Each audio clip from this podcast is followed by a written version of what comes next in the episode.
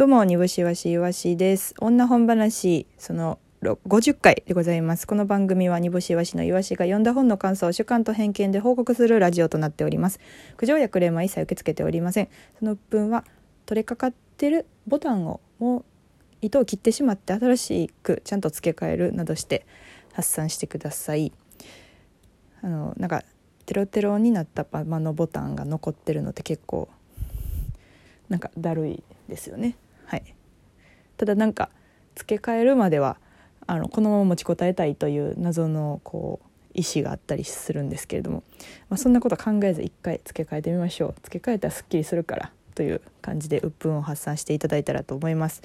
えー、第50回という節目の回数なのではありますが、えー、私がサボりにサボった結果2ヶ月空いてしまったのであんまりこうめでたくない感じになってしまって申し訳ないです。めでたくないですねこれは。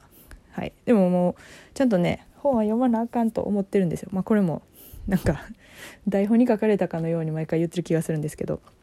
なんか毎週1冊はね絶対読みたいなと思ってて。で確かに読んだ日の方がねラジオとかね配信とかね平場とかねなんかうまくいってるような気がするんですよね。本を読んでる習慣の時の方が。やからちょっとほんまに読まなあかんわ。読まなあかん。っていう思ってます。で今日はですね えーと、橋貝浩二先生の「自分のままで突き抜ける無意識の法則」という本を紹介させていただきたいんですけれども、あのー、前ね「無意識を鍛える」っていう本を読まして読ましていただいてて誰に敬意を払ってるんだ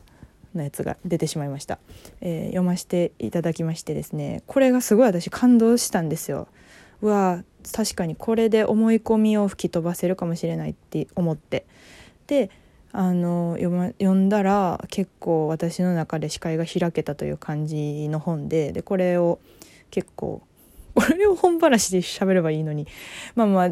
ねまあこれを読んで橋貝浩二先生という人を調べてでまあいっぱい本出してはるからじゃあこれちょっと読んでみようと思って自分のままで突き抜ける無意識の法則っていう本を読ませてね読ませていただいたのでございますけれども。まああの皆さんもあんまりちょっとこれ何て言うんですかねこうちょっとスピリチュアルな感じがしてしまう可能性はあるんですけどでも実際そうでもなかったりとかするんでちょっと聞いていただきたいんですけどまず人間の脳には潜在意識潜在意識という領域がありまして潜在意識っていうのは自分でえー、分かっている自分で認識しているところの意識ですね、えー、例えばお腹が空いたとかお腹が空いたおしっこに行きたい酒を飲みたい、はい、あとはえっ、ー、と何やろうな。けん、えーと、今日お客さんあんま入ってないなとか。これ自分の意識している部分の潜在意識ですね。で潜在意識というのは自分が意識できてない部分の、えーと、意識の部分です。意識意識。潜在意識というのは自分が意識してない部分なんですけれども例えば最寄り駅から自宅に帰る時に、えー、ピタパを出します。ピとします。そして階段を上ります。右足左足と交互に出します。とかって思ってないじゃないですか。その部分ですね。皆さんが、えーと自宅から、えー、駅まで向かう自宅から新宿バティオスへ向かう自宅からザザハウスへ向かう意識してないと思うんですよ。何回も何回も行ってたら。それは潜在意識です。はい。で潜在意識っていうのは今何回も何回も言ってたらっていうことでお伝えしてるんですけどまあな記憶だったりとか、えーと行動のパターンだったりとか過去のトラウマだったりとか過去の経験とかから培われていきます。だから、えーと、いつも試験の時にお腹痛くなっちゃうんだよなって潜在意識に思ってたらそれが何回も何回も潜在意識に刷り込まれてしまってほんまにお腹が痛くなってしまったりとか。そうやってお腹が痛くなるように動かないといけないと意識の方で思ってしまってでそれが現実になってしまうという。でその橋貝、まあ、そこまでが潜在意識の話なんですけどその橋貝先生の話はこの潜在意識っていうのはまず何でつくどういうふうなパターンなのかと。潜在意識を変えるにはだからお腹痛くない私はテスト受ける時にお腹痛くならないんですと思えるようになるにはどうすればいいのかっていうふうに考えたところその潜在意識を入れる外側の器を変えたらいいんじゃないかと考えはったみたいですね。その外側の器のことをメタ無意識と呼びます。読んでますこの本では。メタ無意識という本なんですけれどもその潜在意識を入れる器を変えることで器次第で、まあ、あの形が潜在意識の見え方って変わるじゃないですか。例えばなんかあの醤油皿あるじゃないですか。あのなんか富士山みたいなやつ。その醤油ポーってやったらあの深くなってる部分と浅くなってる部分でちょっとなんかはい茶色茶色とちょっと上が濃い茶色になるみたいな富士山みたいなちょっと伝われ。はい。そういう皿があると思うんですけど、まあ、そういうことですね入れる皿が変われば潜在意識の形も変わるだからその入れるか皿を変えていこうということでその無多無意識のパターンを10何個かな、えー、と出しはったんですよね。でまあその中で私がおおって思ったのが実績思考と多責思考の話なんですけどえっ、ー、となんか自分の中に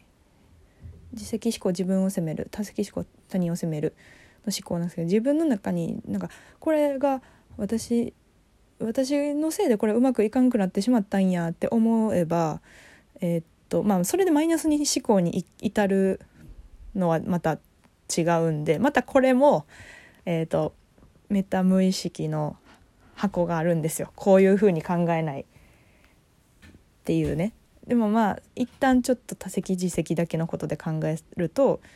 まあ、例えばライブお笑いライブが赤になりました。となった時に、えー、なるな。出てる演者が悪かったと思います。とかお客さん出てる演者の感じが悪かった。外のライブがあったから外他にライブがあったからかぶってたから、えーと、場所が悪かった。めちゃくちゃ遠かった。とかっていうのが達成期思考ですね。他の周りのところに文句を言うと。で自責思考っていうのはえーと、あ我々がやっぱり人気がなかったからかなとか、えーと、我々がもうちょっとこういうふうに、えーと、プロモーションできたらお客さんは寄ってきたのではないかとか、まあ、箱の場所とかも良かったのかここでもうちょっと違う箱の方が良かったんじゃないか。これはその自分が決める部分でですねその箱が悪いじゃなくて私が箱をどこにするかって決めた段階でミスってた。だから自分の責任だ。でそういうふうに捉えることによって、えーとまあ、だからこれはどっち自責思考が正解なんですけど自責思考で考えることによってそのメタ無意識の器が変わって中の潜在意識と見え方が変わりますよっていう話なんですね。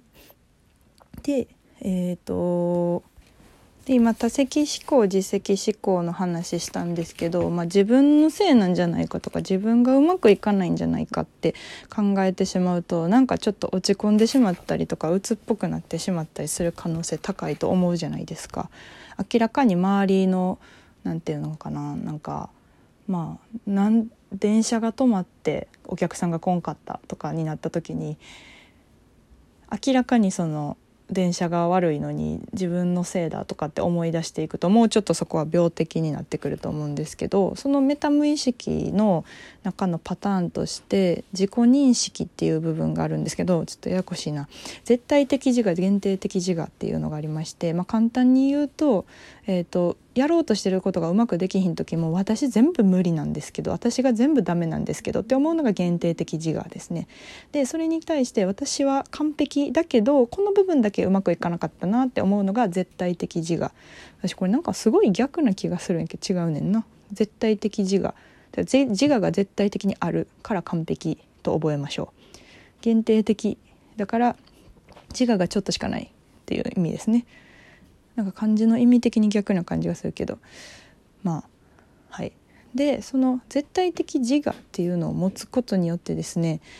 あの先ほど言った自責思考の部分でもその私自身は完璧なんですけどもうちょっとここはあのうまくできる可能性が出たんじゃないかって思えるかどうかみたいなところが問題。だから自責思考やからもうほんまにずっと自分のこと責めりゃいいって話じゃなくって自分がうまくいけてる自分は完璧だと思いながらえっ、ー、と思いながら、えーと、ただこういうところは改良できるんじゃないかみたいな考え方ができると。でこういうパターンがめちゃくちゃ何個かありましてそのパターン成功者のパターンっていうのがあるんですよ。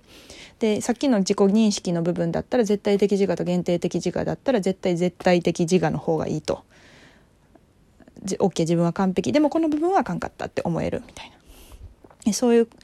いうふうに考えていくとその器が変わってきて潜在意識が変わってくるということですね。だからまあそのメタ無意識の部分でうんまあ、試験になったら必ずお腹が痛くなってしまうという悩みの人がいたとしてメタ無意識の時点で私は、えーとまあ、例えばお腹が痛くなっても大丈夫。私は力を発揮できるという絶対的自我だったりとか、えっと、お腹が痛くならないように、えっと、うんお腹が痛くならないように前の日のご飯を気をつける。うんこれちょっと違うかもしれんけどまあとかって思えばあの無意識の部分が変わって潜在意識の部分が変わってじゃあ結論現実が変わってくるという話の領域の話なんですねこの潜在意識関連の話っていうのは。はいまあスピリチュアルっちゃスピリチュアルな気もせんこともないんですけどただなんか実際に実感するところが多いので私もすごく興味を持ってその神に祈るとかの話じゃないんでちょっと興味を持って今勉強している所存でございます。ちょっと話が長くなってしまったのでこれ2部に